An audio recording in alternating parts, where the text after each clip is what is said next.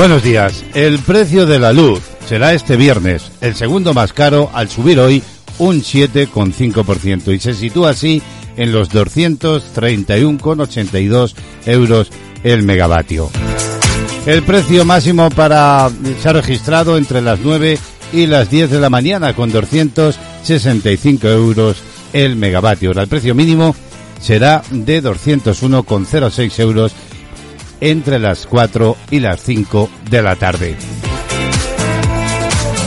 Y a todo ello, Iberdrola y Naturgi han pedido que las medidas por el alza de la luz del gobierno sean temporales. La vicepresidenta Teresa Rivera, tal como se ha venido informando, se reunía con los responsables de las principales compañías eléctricas. Las eléctricas transmitían alto y claro el mensaje al gobierno.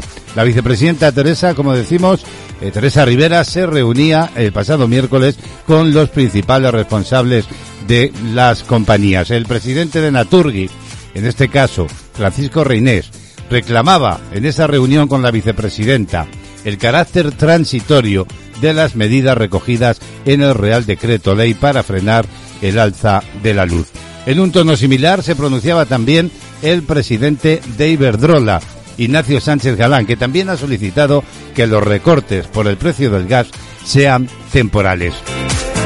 Y a todo ello vimos ayer al presidente del gobierno en la sexta, en esa entrevista con Ferreras, en la que se reafirmaba en su compromiso de bajar el precio de la luz. Lo vamos a cumplir, dijo Sánchez. Ferreras le preguntaba, ¿mantiene Pedro Sánchez su compromiso de que al final de este año la factura de la luz sea similar a la de 2018? El presidente del gobierno respondía afirmativamente a esa pregunta de Antonio García Ferreras. Lo mantengo. Así aseguraba el líder socialista que precisaba que el compromiso del Ejecutivo es que cuando termine este año el promedio de la factura de la luz de cualquier ciudadano de España haya pagado en 2018 vaya a ser semejante. Te lo vamos a contar con más detalle más tarde. Los saludos de Braulio Molina López. Es viernes 15 de octubre, mañana soleada en Ciudad Real, cielo azul, 11 grados de temperatura en este momento, en una jornada en la que en esta tierra, la de Ciudad Real, el corazón de la Mancha, vamos a registrar en torno a los 25 grados centígrados de máximas.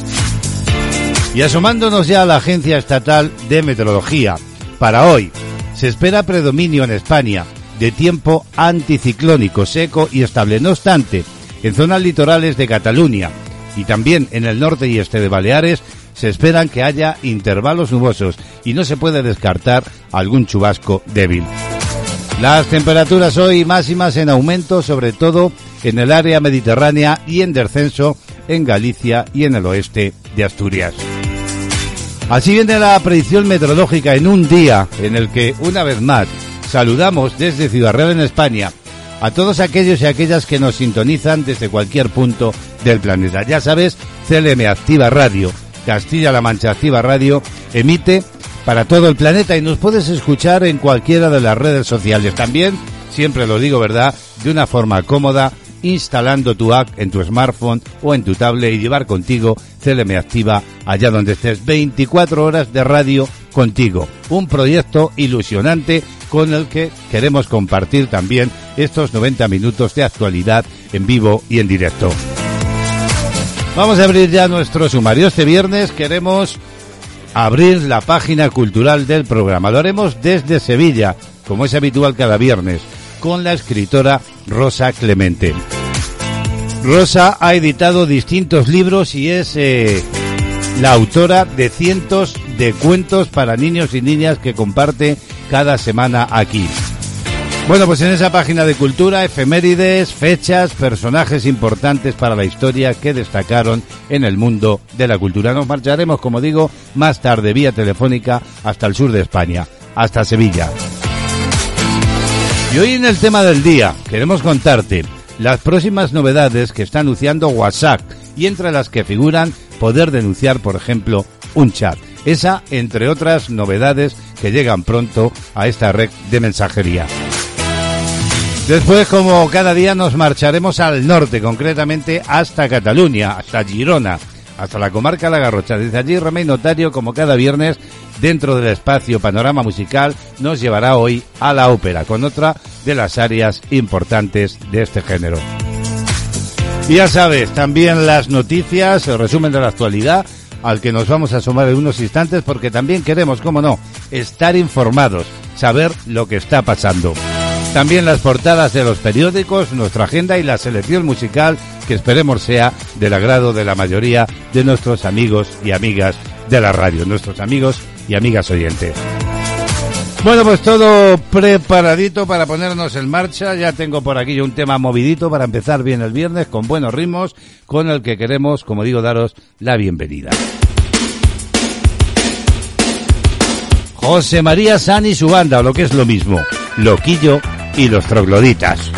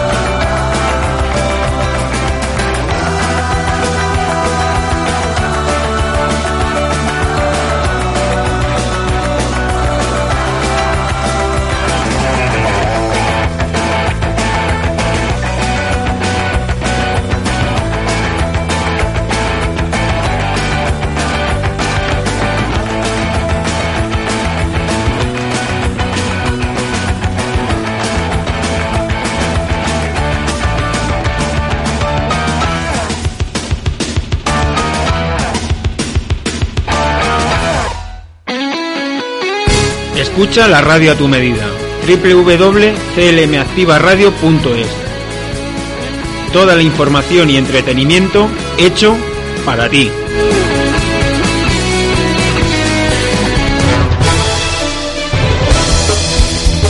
De actualidad. Noticias.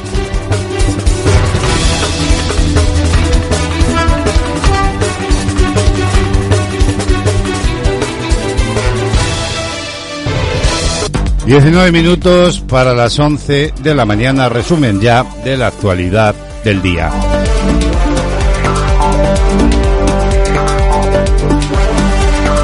Entrevista anoche en la sexta al presidente del gobierno, Pedro Sánchez.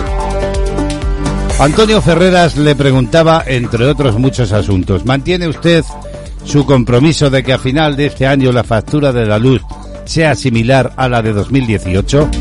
El presidente del gobierno respondía afirmativamente a esa pregunta de Antonio García eh, Ferreras en el especial Al Rojo Vivo de la Sexta. Lo mantengo, dijo Sánchez, así lo aseguraba el líder socialista que precisaba que el compromiso del Ejecutivo es que cuando termine el año, el promedio de la factura de la luz que cualquier ciudadano haya pagado en 2018 va a ser semejante, lógicamente decía, descontada la inflación a lo que paguemos en 2021. Lo vamos a cumplir y lo vamos a cumplir con las medidas que hemos tomado, pero también otras medidas que podamos tomar. Así lo prometía. Los españoles cuando llegue el mes de diciembre, decía el presidente, verán en su factura que los impuestos de ese recibo habrán bajado un 61% y que los costes fijos se habrán reducido en su factura en un 50%. Así lo detallaba. También defendía que en estos momentos lo que está haciendo su gobierno es amortiguar el impacto sobre el recibo de los precios mayoristas de la energía. Por otra parte, Sánchez apuntaba también en la sexta que el gobierno está peleando, ahora mismo decía, con Bruselas sobre esta cuestión. Un debate, ha reconocido, que va un poco más lento de lo que desearía, pese a lo cual ha considerado que se ha empezado a abrir un debate desde España importante también para Europa.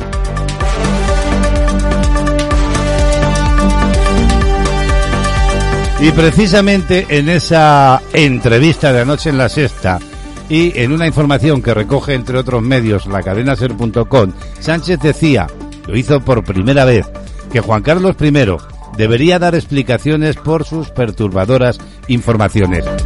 Pedro Sánchez informa a la SER ha afirmado por primera vez este jueves que el rey emérito Juan Carlos I tendría que dar explicaciones ante, insistimos, las perturbadoras informaciones que se han publicado recientemente sobre sus cuentas. Creo, dijo Sánchez, que sería conveniente que el rey Juan Carlos diga cuál es su opinión sobre estos hechos e informaciones perturbadoras que socavan la confianza del pueblo en las instituciones. En esa entrevista de la sexta, el presidente del gobierno agradecía también al Partido Popular que haya llegado a un acuerdo con el PSOE. Y sobre el volcán desconocemos, decía, cuánto puede durar la erupción.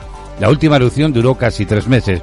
Estamos a punto, decía, de culminar el primer mes de erupción. En ese tiempo en el que estamos viendo una sucesión de crisis, vemos lo importante que lo importante es lo público. Hemos destinado entre el gobierno de España y el de Canarias 300 millones de euros. Vamos a poner todo el dinero que haga falta para reconstruir esta maravillosa isla.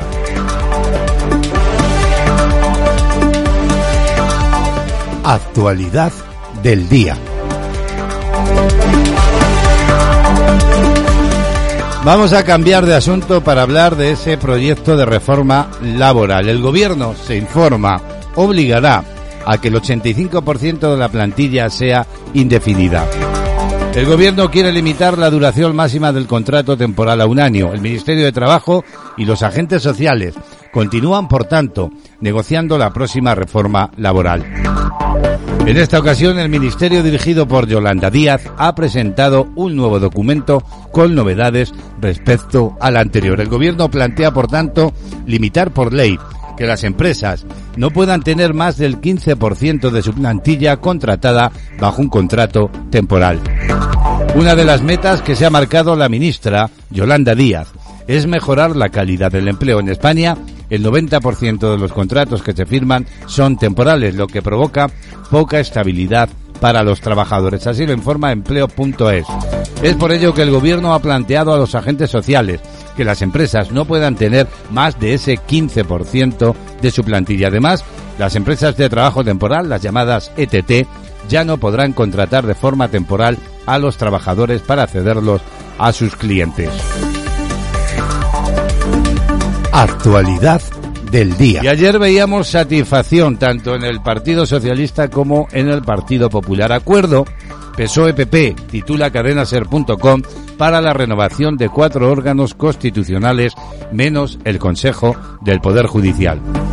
Menos de 24 horas después de que el Gobierno y Partido Popular anunciasen que negociaban la renovación de los órganos constitucionales se producía el acuerdo que ha sido anunciado ayer a mediodía. Gobierno y Partido Popular confirman el acuerdo para renovar el Constitucional, el Defensor del Pueblo, el Tribunal de Cuentas y la Agencia de Protección de Datos. Queda fuera, como decimos, el Consejo del Poder Judicial.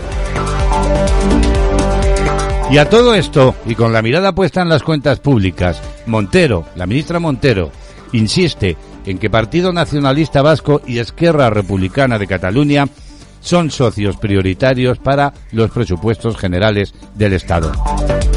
La ministra de Hacienda y Función Pública, según informa KED.es, María Jesús Montero, remarcaba que el PNV y ERC son socios prioritarios en las negociaciones para sacar adelante los presupuestos generales del Estado de 2022, por lo que ha afirmado que serán los primeros en ser escuchados para intentar admitir sus demandas y contar así con sus apoyos. En una entrevista en el programa La Tarde en 24 horas en Televisión Española, la titular de Hacienda recordaba que ya ha habido conversaciones antes de que el gobierno de coalición aprobase las próximas cuentas públicas y las entregase esta semana a la presidenta del Congreso de los Diputados para iniciar su tramitación parlamentaria.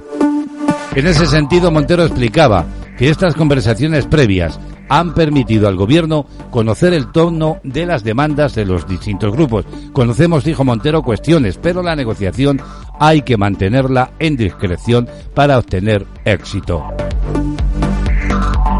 Y miramos ahora a la isla de La Palma, ya que ha vuelto a registrar este viernes en el municipio de Mazo un seísmo de 4,5 grados, el de mayor magnitud desde que comenzó la erupción del volcán.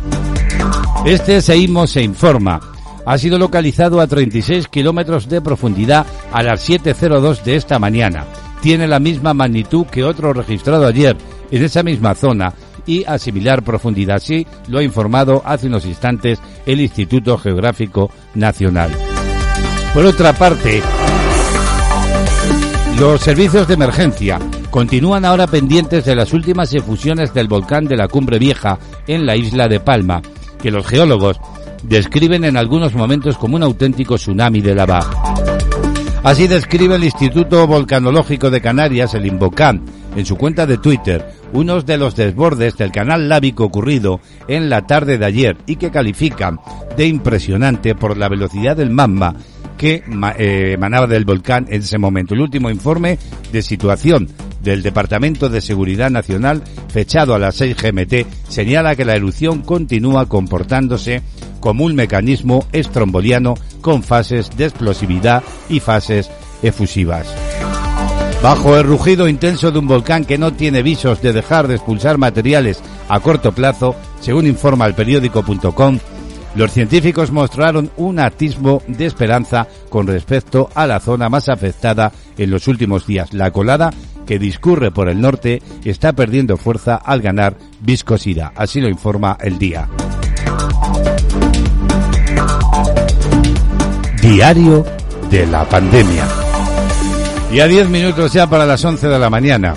En este resumen de actualidad nos asomamos a la crisis sanitaria SARS-CoV-2. Ayer, el Ministerio de Sanidad sumaba 1.932 nuevos casos de contagio de coronavirus y 48 muertes en ese su último informe epidemiológico, en el que la incidencia acumulada se situaba ayer en 40,52 casos por cada 100.000 habitantes. También se informaba de que actualmente hay 1.854 pacientes ingresados por la COVID-19 en toda España y 454 en las unidades de cuidados intensivos. También, según informa la reacción médica, la tasa de ocupación de camas ocupadas por coronavirus se sitúa en el 1,52% y en las UCIs en el 4,98%. Además, la campaña de vacunación continúa avanzando, aunque eso sí, de forma más lenta. De esta forma, el 87,8% de la población diana en España ya ha recibido la pauta completa de vacunación contra la COVID-19 y el 89,9% una dosis. Las limitaciones de acceso, en este caso a los aeropuertos españoles, terminan hoy viernes, recuperando así progresivamente la normalidad. De esta forma hay que decir que los acompañantes ya pueden volver a acceder a las terminales para despedir o recibir a los viajeros.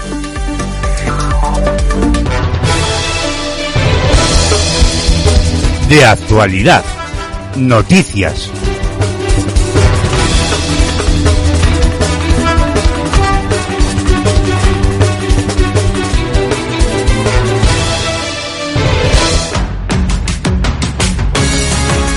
Escuchas CLM Activa, la radio más social de Castilla-La Mancha.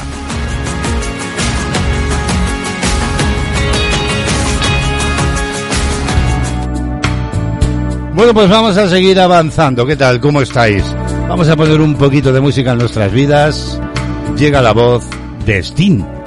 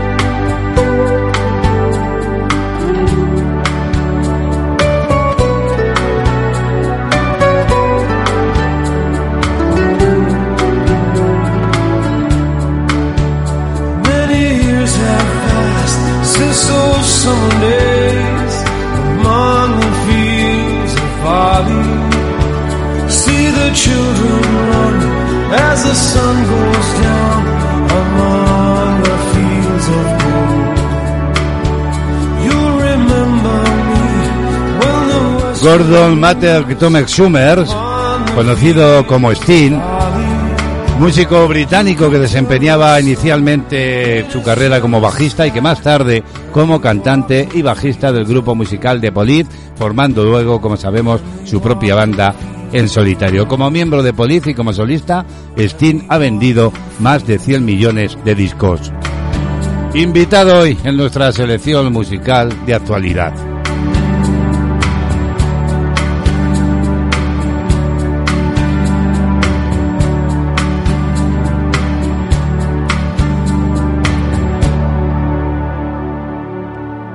La agenda del día.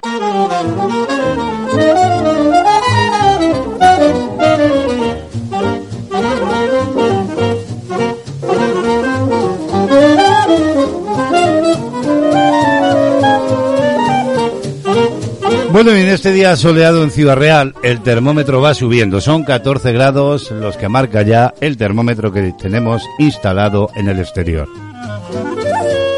Abrimos la agenda de la jornada, la de este viernes 15 de octubre. Y hoy vamos a felicitar a quienes se llamen Teresa, Gonzalo, Magdalena y Narciso. Muchas felicidades. Nos asomamos ya a, bueno, los números de la suerte de la jornada de ayer. El número premiado en el sorteo de ayer jueves 14 de octubre del cupón diario de la 11 ha sido el 59.439. Además, la serie 035 de ese mismo número era graciada con lo que llaman la paga, 3.000 euros al mes durante 25 años. Vamos ahora con la combinación ganadora de la Bonoloto. Fue la siguiente. Si ha jugado, pues toma nota. Números 8, 13, 20, 35, 38 y 46. Complementario el número 5 y reintegro el 2. Como siempre destacamos tres acontecimientos importantes en la historia. Son nuestras efemérides. Un día como hoy, de 1841, tiene lugar el fusilamiento en Madrid del general Diego de León por su frustrado asalto al Palacio Real.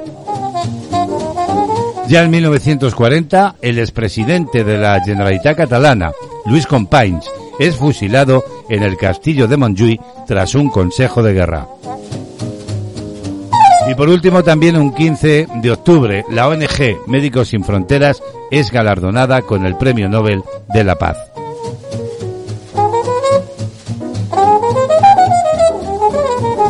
Son los datos de una agenda que habitualmente cerramos de una forma festiva, es decir, hablando de música. Hablamos de Michael Erection porque presenta Amigos de Guardia y lo hace junto a otros artistas.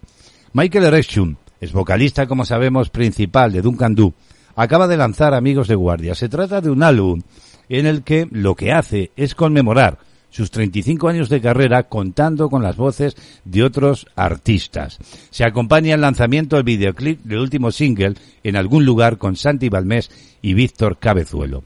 El proyecto Amigos de Guardia ha reunido a más de 20 artistas de generaciones distintas, por ejemplo Enrique Bumburi, Andrés Calamaro, Coquemaya, Soel López, Iván Ferreiro, Diego Basallo, Leiva Zara, en fin, entre otros también Amaya o Eva Amaral. Para todo ello, reinterpretar mucho del cancionero de Michael en todas sus etapas, tanto las primeras grabaciones con los Duncan Du en el 85 hasta la trilogía gaditana grabada con Paco Loco, que inicialmente se grabaría en vivo con público, pero por la crisis de la COVID-19 no pudo ser y se mutó la grabación en directo a un estudio acompañado por Ray Falker, quien también la produce. Fernando Macaya, Marina Iniesta, Sergio Valdita y Xavi Así suena estos amigos de guardia que ha presentado Michael Erection.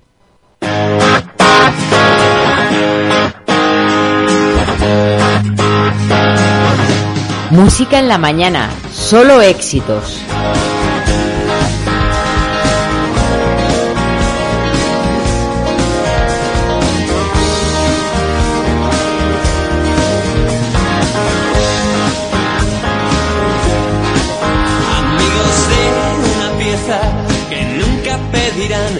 Nada cambio. Que aparecen esos días en que tú quieres desaparecer. Hoy resisten por mí y mañana me la juego yo por ellos.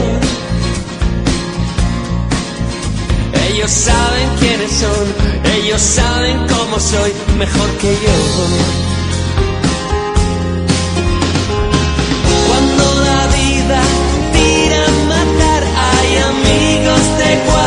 Que saben frenar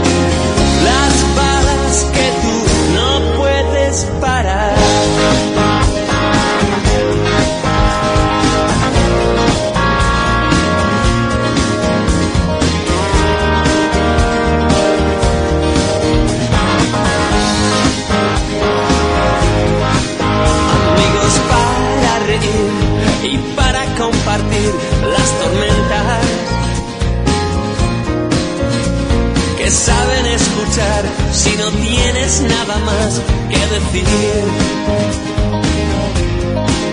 que te recogen al caer y te ayudan a volar sin turbulencias. Y que están junto a ti en la próxima estación sin llamar.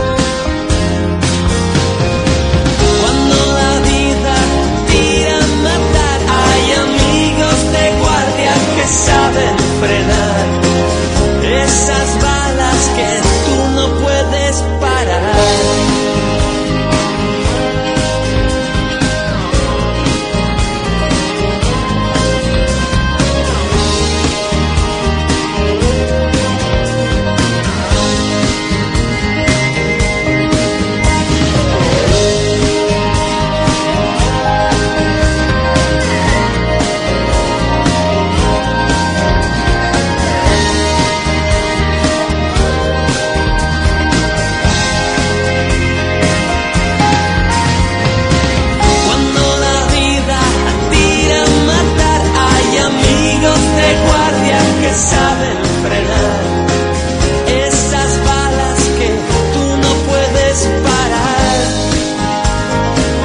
Amigos de guardia, así suena lo ultimito todavía caliente de Michael Eresio.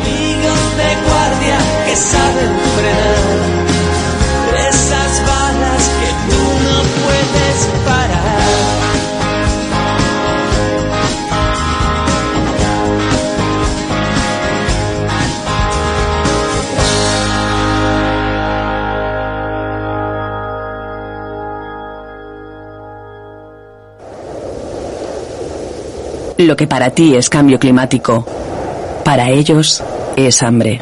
Más de 29 millones de personas sufren hambre por las crisis alimentarias provocadas por el cambio climático. Quien más sufre el maltrato al planeta no eres tú. Entra en manosunidas.org y hazte socio. Tu chico debe aceptarte como eres. Tú te has mirado. Estás ridícula. Tu chico debe confiar en ti. ¿Quién te escribe? Dame el móvil. Tu chico debe quererte sin presiones ni amenazas. Te quiero tanto que sería capaz de cualquier cosa si me dejas. Si tu chico te trata así, cuéntalo. 016. ¿En qué puedo ayudarle? Hay salida a la violencia de género. Gobierno de España. Sintoniza, escucha y disfruta. Esto es CLM Activa Radio.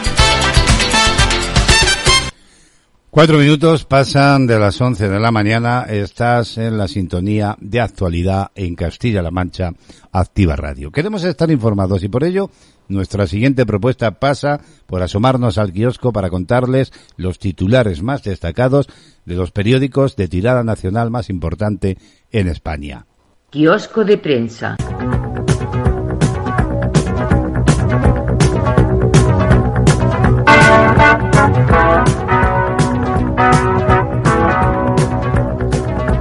Sobre las pantallas de los ordenadores ya las portadas de los periódicos. Comenzamos por el diario El País. Hoy titula, lo hace además en grandes titulares, el pacto express entre el PSOE y el PP da tregua a la crispación. El acuerdo, dice en sus títulos, para renovar instituciones abre una vía para el Poder Judicial. Afecta al Constitucional, al Tribunal de Cuentas y al Defensor del Pueblo. Y Aviol y otro dirigente del Partido Popular compartían la sociedad de Belices. Esta otra de las informaciones de portada. Apunta además a que la oposición en Badalona busca forzar el relevo del alcalde. Recoge también la situación del volcán de La Palma y titula La colada de lava se desborda en el cono principal del volcán. Nos vamos ahora hasta la portada de ABC donde vemos una imagen del presidente Sánchez junto Pablo Casado, líder del Partido Popular, y titula El gobierno ocultó que Deliz Rodríguez llegó a España para reunirse con Zapatero.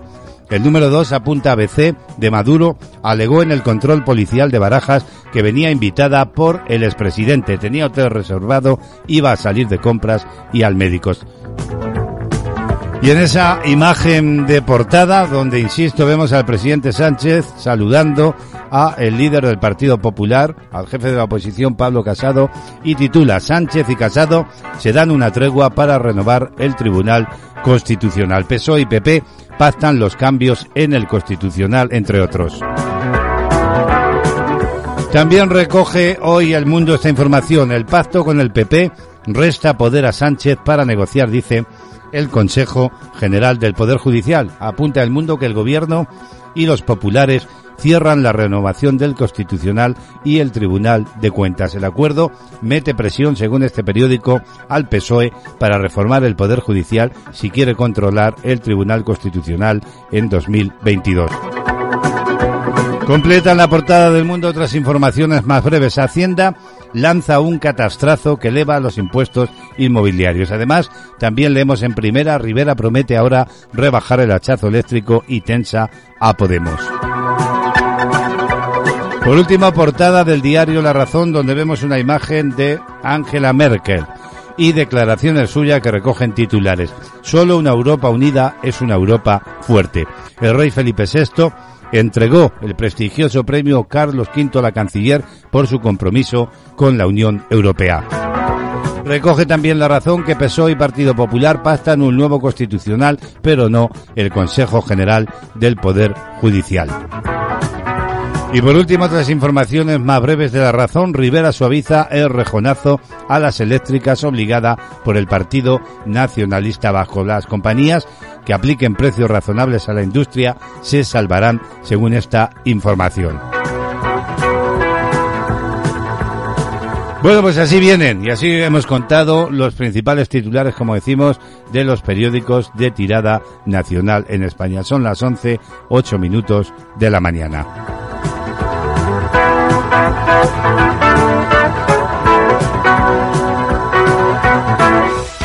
Toda la música que hizo historia.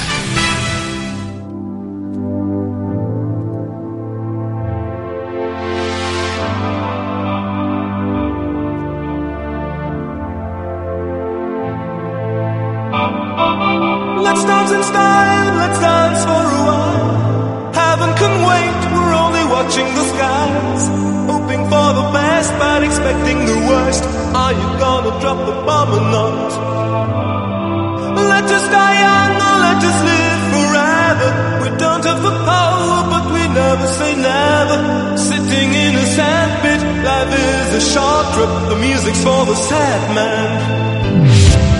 Can you imagine when this race is won?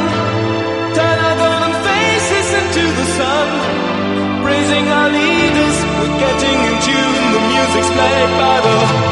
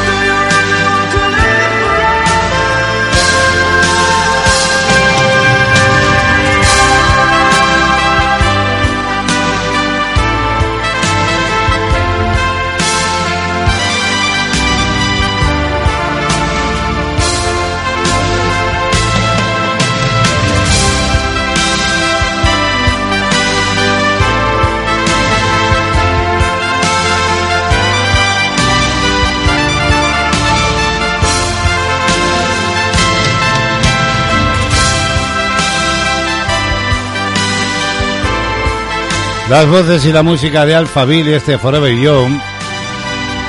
Otro de los temas invitados en nuestra selección musical, la música de ayer, de hoy y de siempre.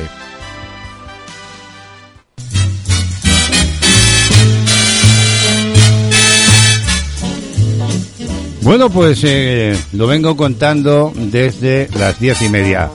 Cielo azul, cielo despejado en Ciudad Real, el sol brilla en su propio reino y la temperatura es ya prácticamente agradable. Pero, ¿qué es la cebolla meteorológica que va a llegar a España? Pues bien, hemos indagado en la red y nos hemos asomado a las eh, declaraciones de expertos en meteorólogos que recoge 20minutos.es. El otoño sigue avanzando en nuestro país y como estación de transición que es hacia el invierno. Las temperaturas comienzan a variar progresivamente a temperaturas más bajas. Comienzan, por tanto, a incrementarse las lluvias y las tormentas, así como los días de viento y otros fenómenos meteorológicos. Así, Rubén del Campo, portavoz de la Agencia Estatal de Meteorología, utilizaba en su cuenta oficial de Twitter el término cebolla para definir las características temporales que se aproximan en estos días de otoño. Vuelven, dice, los días de la cebolla. Así comenzaba escribiendo el experto meteorólogo. Estos días otoñales se caracterizan por un ambiente fresco de madrugada y templado por la tarde, más de 20 grados centígrados de diferencia en algunas zonas. Así lo explicaba. Por tanto, los días llamados de la cebolla son esos días en los que la diferencia térmica entre las mañanas y las tardes es muy importante y se denomina con el nombre porque hay que salir de casa con varias capas de ropa, como las cebollas, claro, de las que poco a poco nos vamos desprendiendo a lo largo del día. ¿Cuánta razón tiene este meteorólogo, verdad, Rubén del Campo? Bueno, los días de la cebolla, ¿verdad?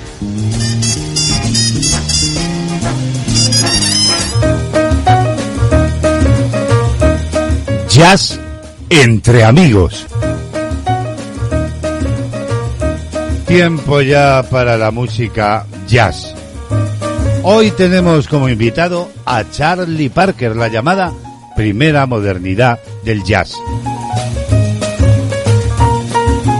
Charlie Parker es el ángel de la ilusión de todo artista que haya tenido la oportunidad de escucharlo. Entre 1944 y 1946 cambió la entera historia del jazz. Modelo ideal, positivo y negativo como toda fotografía, su imagen es un icono y un símbolo. Producto de una época jubilosa, final y triunfo de la guerra que consolidó a los Estados Unidos como potencia dominante en el mundo. Era un negro nacido en los arrabales de la ciudad con tradición jazzística, Kansas City. Al iniciar el rechazo del público y sus colegas, impuso la fuerza de una evolución natural de la que fue portavoz. Como en su momento Cervantes inventara la novela, Beethoven el sinfonismo romántico, Breton y traza la escritura automática, Braque y Picasso el cubismo, Parker descompuso las formas canónicas del jazz para después volver a montarlas en clave propia. Esta operación es la que se ha dado en definir como la primera modernidad del jazz y tuvo un nombre de origen onomatopéyico e invención también imprecisa, Beth Both. Quizá como ocurre en los grandes artistas de la ruptura, la grandeza de este saxofonista no está tanto en la descomposición de las formas precedentes como en la organización de un nuevo modelo. Este es el matiz sobre la que se ha moldeado todo el jazz desde entonces hasta nuestros días y aproximadamente cada década está sujeto a revisiones más o menos traumáticas. Cuando Miguel Ángel esculpió el David, eh, proyectó la catedral de Florencia Brunelleschi, por ejemplo, sabían que estaban logrando formas definitivas. Era su objetivo. En Parker, artista del siglo convulso de la radio, la televisión, el cine o de la bomba atómica, el holocausto, el psicoanálisis y los mayores logros y retrocesos sociales de la humanidad, no existía más objetivo que el de la supervivencia como persona. Ajeno a su propio destino, regido por fuerzas que superaban su capacidad de control, entregó su vida a los excesos que, según se cree, podían saciar la avidez. Su cuerpo pobre y mortal no resistió. Solo su boca y sus manos regidoras del saxo obedecían al estro, se mantuvieron incólumes hasta el final. El resto explotó como un globo de la feria. Charlie Parker murió de un colapso cardíaco producido por un ataque de risa sentado frente a un televisor. Tenía 35 años. Considerada la primera modernidad del jazz, hoy invitado en Jazz entre amigos, Charlie Parker.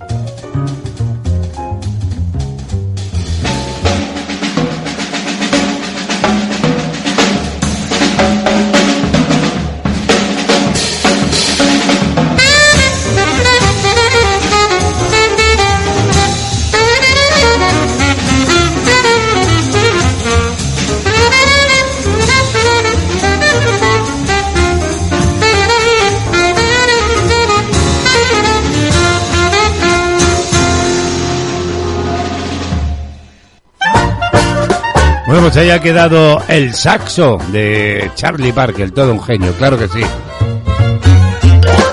Bueno, pues estaba yo por aquí echando un vistazo a las noticias de la red y me he encontrado con una que quiero compartir con vosotros y con vosotras. Una empresa de genética está buscando resucitar a los mamús porque, dicen ellos, van a sanar la Tierra. Dice esta información que llega de Estados Unidos que una empresa americana especializada en genética anunciaba que busca ser pionera en la llamada desextinción de especies animales y recuperar al mamú, a ese lanudo de la tundra ártica desaparecido hace miles de años para combatir el cambio climático y sanar de esta forma la Tierra. Colosal, cofundada por los empresarios y científicos Ben Lam y George Church, ha recaudado ya 15 millones de dólares de capital para un proyecto que pretende crear, mediante el sistema de edición genética llamado CRIS, un híbrido elefante mamú que pueda sobrevivir en el Ártico, según dicen en un comunicado, en el que apuntan, nunca antes ha podido la humanidad aprovechar el poder de esta tecnología para reconstruir ecosistemas, sanar nuestra tierra y preservar su futuro a través de la repoblación de animales extintos. Así lo indicaba Land, fundador de conocidas empresas como esta, entre otras. La firma aprovecha el progreso exponencial que se ha hecho en tecnología de las lecturas y escrituras del ADN y lo aplica a problemas icónicos de conservación ecológica y secuestro de carbono. Así lo agregaba el profesor de genética de Howard y experto mundial, que ha contribuido al descubrimiento de este campo. La empresa recordó que según Naciones Unidas, más de un millón de especies de animales, plantas y hongos están ahora en peligro de extinción en las próximas décadas y a medida que eso ocurra, pues eh, los ecosistemas dependientes empezarán a colapsar lo que afectará a la salud y a los medios de subsistencia humanos. El objetivo de la empresa colosal en este sentido es, por tanto, impulsar un método de conservación disruptiva que llevaría a sustitutos de especies extinguidas y esenciales a sus hábitats originales. Bueno, ya veremos a ver si vemos mamús otra vez. ¿Recuerdas aquellas maravillosas canciones? ¿Quién las cantaba? El amor. También el desamor. Las voces románticas. Aquellos temas movidos. O llenos de sentimiento. ¿Recuerdas la música de los años 60? Los chicos con las chicas. ¿Y los 70? ¿O prefieres los 80? ¿Recuerdas aquellas maravillosas bandas sonoras de las películas? ¿Y los temas instrumentales? ¿O prefieres el rock duro? ¿Qué me dices de la música pop? Las canciones de siempre. Aquellas maravillosas canciones. Aquellas grandes voces. ¿Quién las cantaba? Queremos tener un millón de amigos Quiero tener un millón de amigos. para cantar todos juntos con sentimiento. Para gozar la vida con buenos ritmos.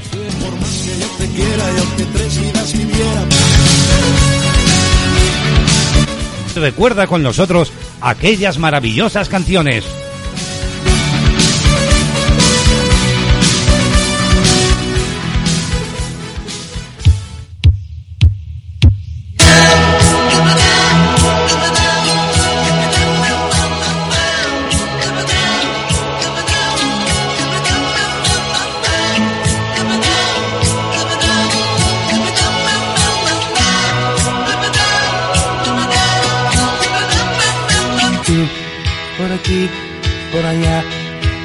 Servido y tú, dime si, si te va, mi camastro es fuerte y tú, más liviana y sutil, que la goma espuma tú, no sé si tú estarás, me voy desnudando tú, ¿qué te importa mi edad?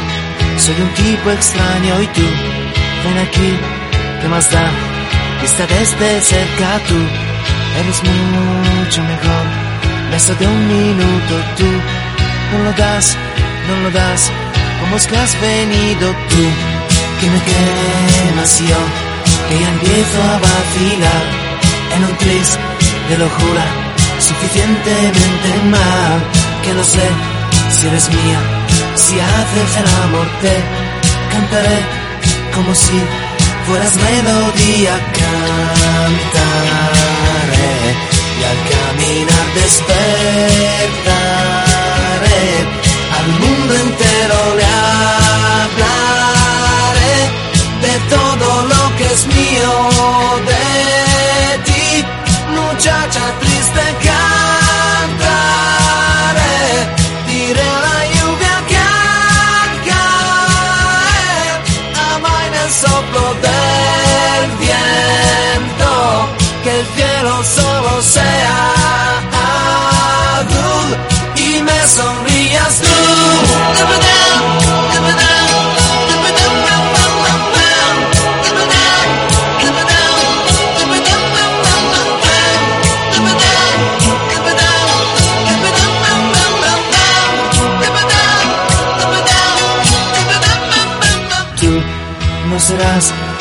tú, una pizca de jabón que te deslizarás.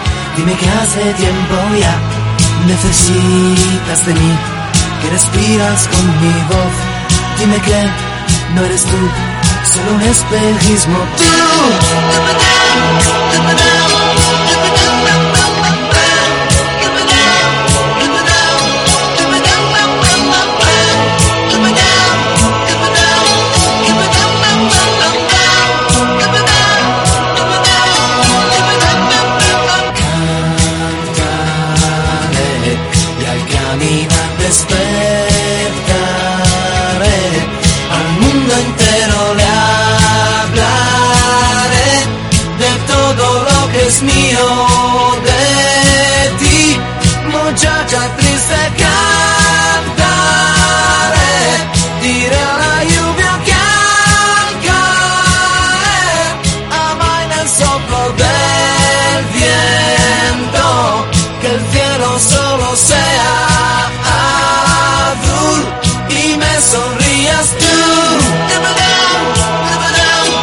Recordando aquellas maravillosas canciones de otros tiempos que fueron éxitos importantes, como este Tú de Humberto Toxi que tanto y tanto sonó a finales de los años 70.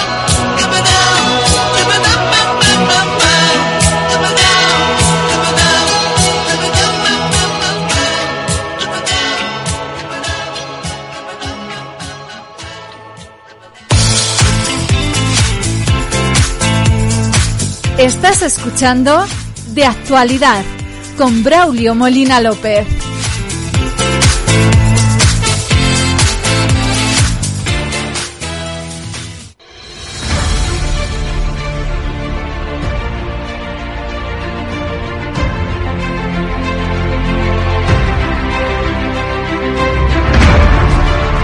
El mundo de la cultura con Rosa Clemente.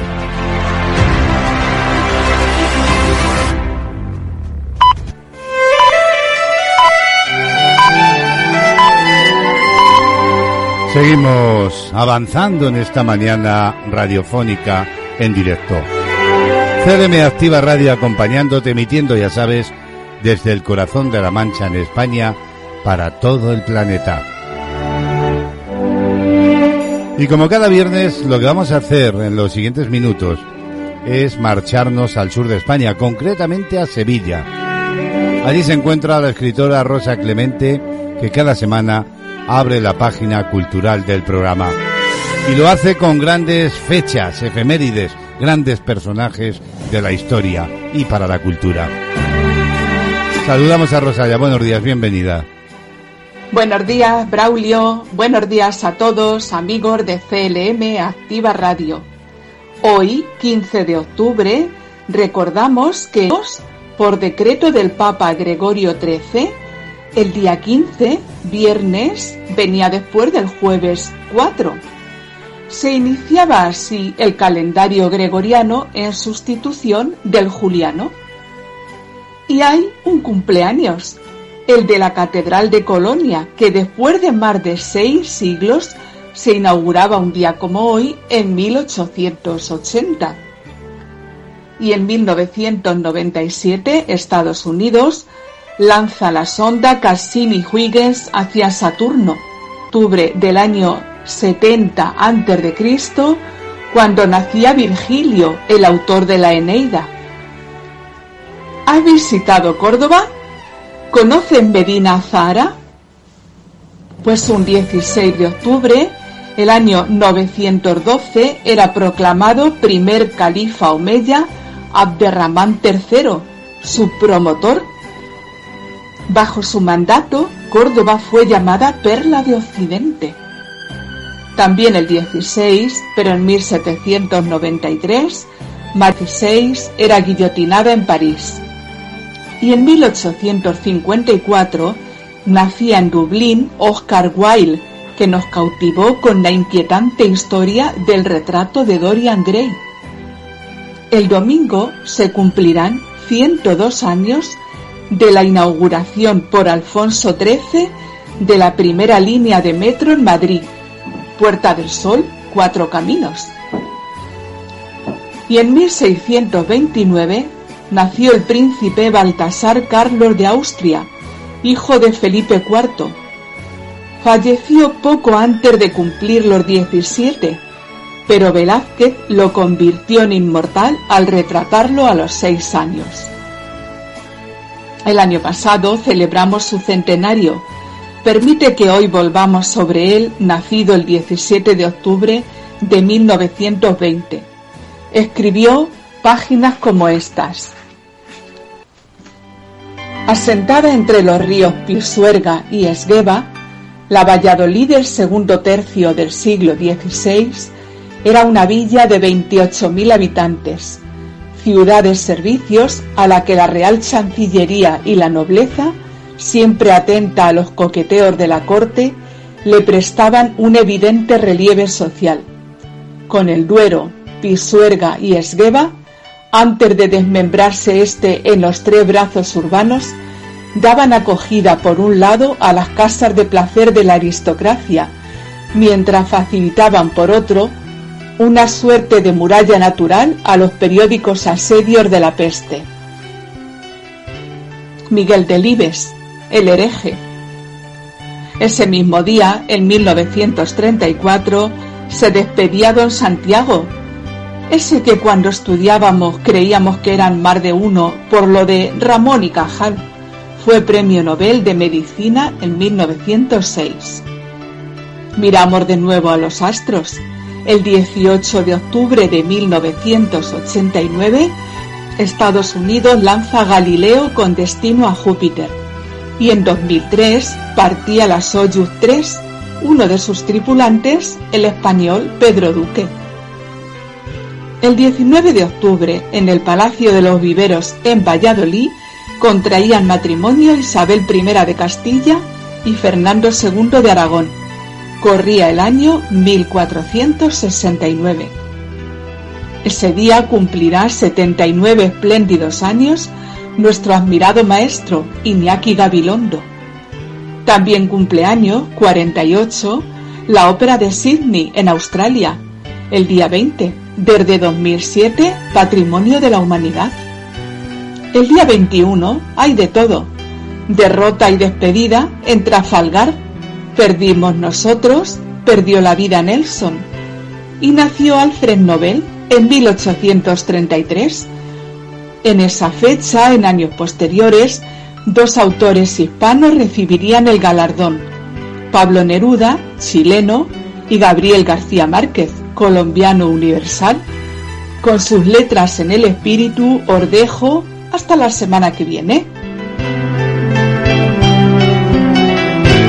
Gracias Rosa, hasta la próxima semana, claro que sí. El mundo de la cultura desde Sevilla.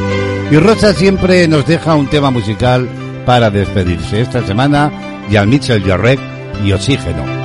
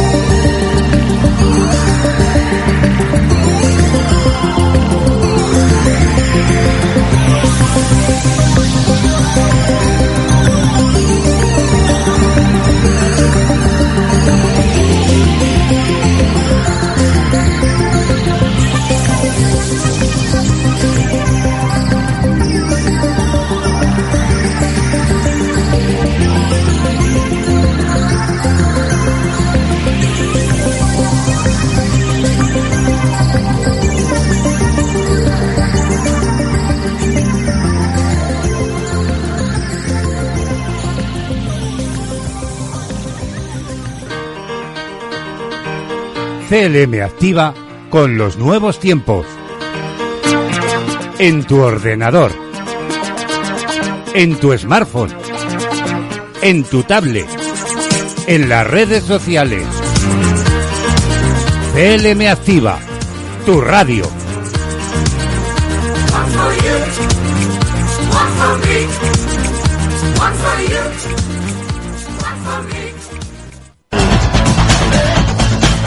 Música, noticias, listas, novedades y conciertos en Panorama Musical. Y el mundo de la ópera nos llega una semana más desde Cataluña. Y lo hace de la mano de Remain Notario, que un día más nos deleita con su música. Esto es Panorama Musical. Y hasta allí nos vamos, hasta la Garrocha en Girona. Buenos días, Remey, bienvenida. Buenos días, Braulio, y buenos días a todos nuestros oyentes. Estamos de vuelta en Panorama Musical. Soy Remey Notario y desde Cataluña, como es habitual cada viernes, nos marchamos de nuevo a la ópera. El Elixir del Amor es un melodrama giocoso, operístico, en dos actos con música de Gaetano Donizetti para la ópera de Daniel François Aubert. Se trata de una de las óperas más frecuentemente interpretada de todas las de Donizetti, contando con un buen número de grabaciones. El número musical más conocido de la ópera es el aria de una furtiva lágrima. En la obra encontramos la superficialidad y la frivolidad de Adina, el descaro y la vulgaridad del sargento Belcor, en el vendedor charlatán Dulcamara, arquetipo del embacuador que va de pueblo en pueblo y que se ha visto hasta en los western. En el argumento encontramos la astucia, el aprovechamiento y la mala fe ocultados tras una gran simpatía. El elixir del amor sería un muestrario de vicios y defectos si no fuese gracias a la presencia de Nemorino, el campesino sencillo e ingenuo, capaz de vivir los grandes sentimientos que otros desconocen. Nemorino simplemente ama. Junto al Barbero de Sevilla y las Bodas de Fígaro es la ópera cómica más conocida y representada del repertorio. Posee hermosas melodías y un buen libreto. Contiene la popular aria Una furtiva lágrima, una de las más famosas y a menudo interpretadas por tenores de toda la historia de la ópera. Una furtiva lágrima es una romanza para tenor incluida en la ópera El elixir del amor, compuesta por Gaetano Donizetti en 1832. Constituye el aria más célebre de la ópera y la han interpretado a través de los años tenores de la más alta talla, como los maestros Carlo Bergonzi, Enrico Caruso, Alfredo Craolai Geda, Luciano Pavarotti, Plácido Domingo, Josep Carreras, Andrea Bocelli, Rolando Villazón y Ramón Vargas. Pues ha llegado el momento de marcharnos a la ópera con la escucha de Una furtiva lágrima.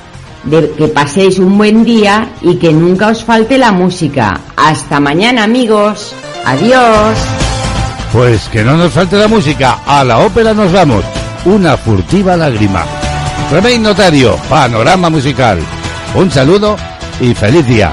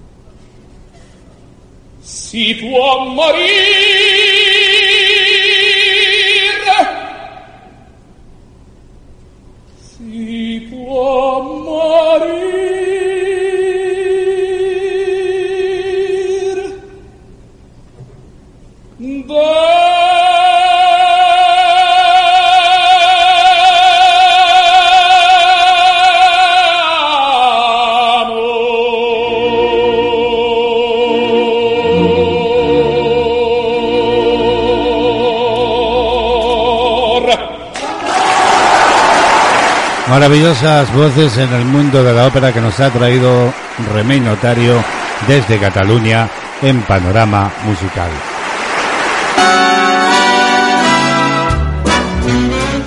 Doce minutillos ya para las doce del mediodía. 14 grados de temperatura en este momento en el exterior con cielo azul en Ciudad Real y queremos asomarnos a lo que se aproxima, eh, a lo que se avecina, en este caso próximamente en WhatsApp. Para ello nos asomamos a un reportaje de lavanguardia.com.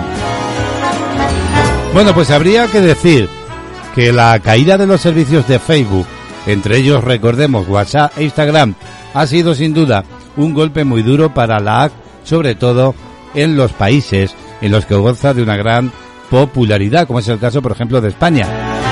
No obstante, este 2021 ha sido un año de cambios para la plataforma de mensajería instantánea, que ha introducido la función multidispositivo y el regulador de velocidad de los audios para poder escucharlo. Bueno, pues según lavanguardia.com, para evitar la migración de los usuarios a otras plataformas, WhatsApp está preparando ya nuevas actualizaciones que transformarán eh, digamos, la forma de comunicarnos con nuestros amigos, conocidos o familiares. Por ejemplo, las notas de voz en WhatsApp son el método más rápido y cómodo de enviar un mensaje, sobre todo si este es largo, ¿verdad? En vez de escribir, lo cuento.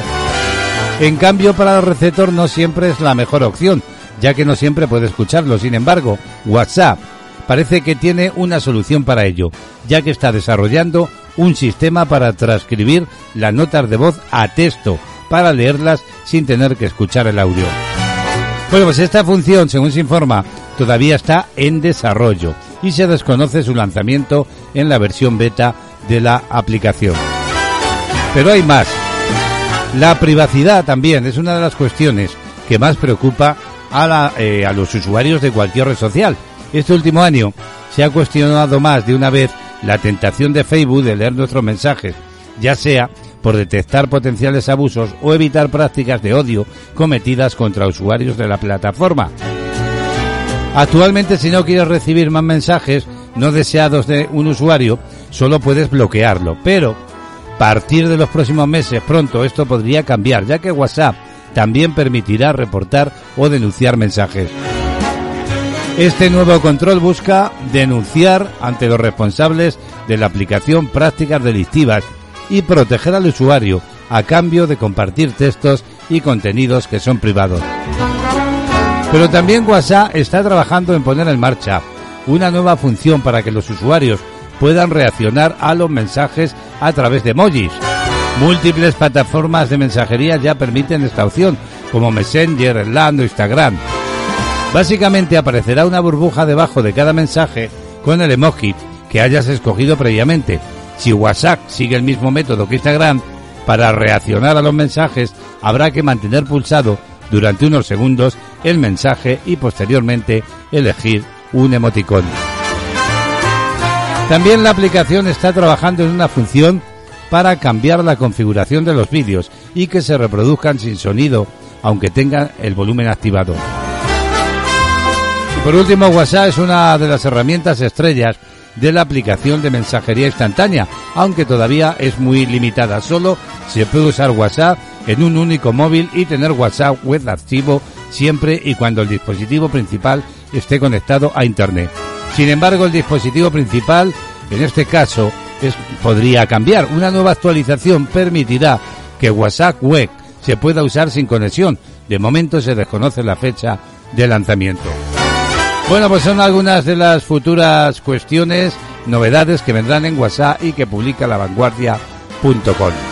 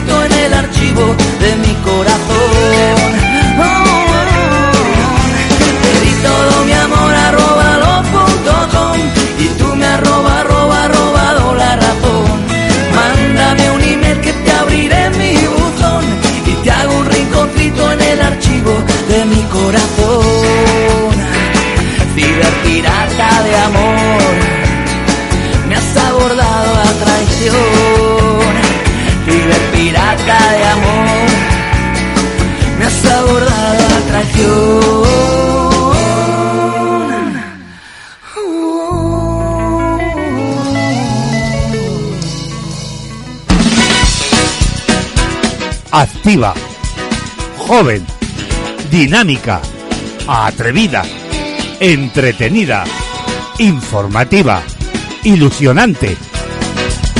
Búscanos en internet y vive con nosotros la magia de la radio. Instala nuestra app en tu smartphone y llévanos siempre contigo. CLM Activa y vive la radio.